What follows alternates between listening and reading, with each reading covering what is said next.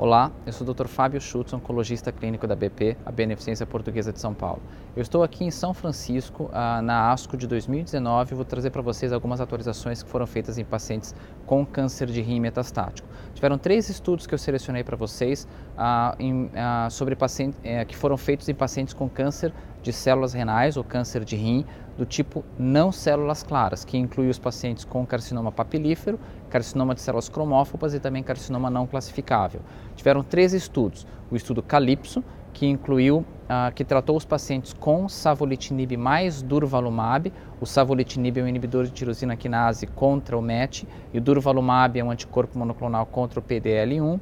Ah, e nesse uh, estudo, eles observaram uma taxa de resposta da ordem de 20 a 25% uh, nos pacientes com carcinoma uh, não células claras, especialmente o carcinoma papilífero, que foi o mais beneficiado nesse grupo. O carcinoma de células cromófobas não teve uma taxa de resposta tão elevada, ficou da ordem de, de mais ou menos 10% e era a população também um pouco menor.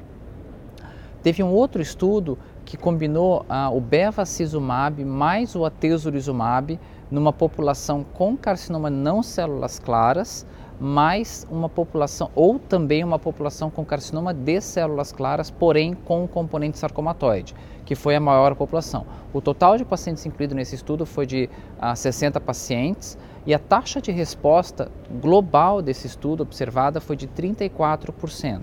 Ah, mostrando que mesmo nessa população com componente com carcinoma de células claras com componente sarcomatoide ou carcinoma de células uh, renais tipo não células claras, uh, principalmente papilífero, apresenta uma taxa de resposta objetiva significativa. E teve um terceiro estudo, que foi o Keynote 427 na coorte B, que incluiu apenas pacientes com carcinoma não células claras para serem tratados uh, unicamente com a droga pembrolizumab. E esse estudo também mostrou uma taxa de resposta da ordem de 20 a 25%, uh, bastante comparável com outros controles históricos, por exemplo, o estudo ESPN ou o estudo ASPEN, que mostrava taxas de respostas inferiores a essa observada.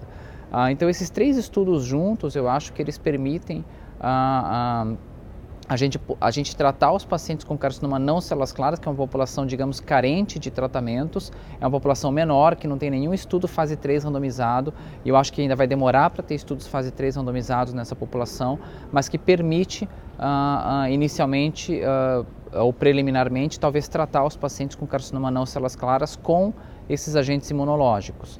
Então, como eu comentei, o estudo Calypso foi o savolitinib mais durvalumab, teve o estudo da Roche com a combinação de bevacizumab mais atezolizumab e teve o estudo da MSD com a, a, a, droga única pembrolizumab. Então, os três estudos com populações relativamente semelhantes, mostrando um grande benefício do uso uh, dessas imunoterapias nos pacientes com não células claras. Obrigado.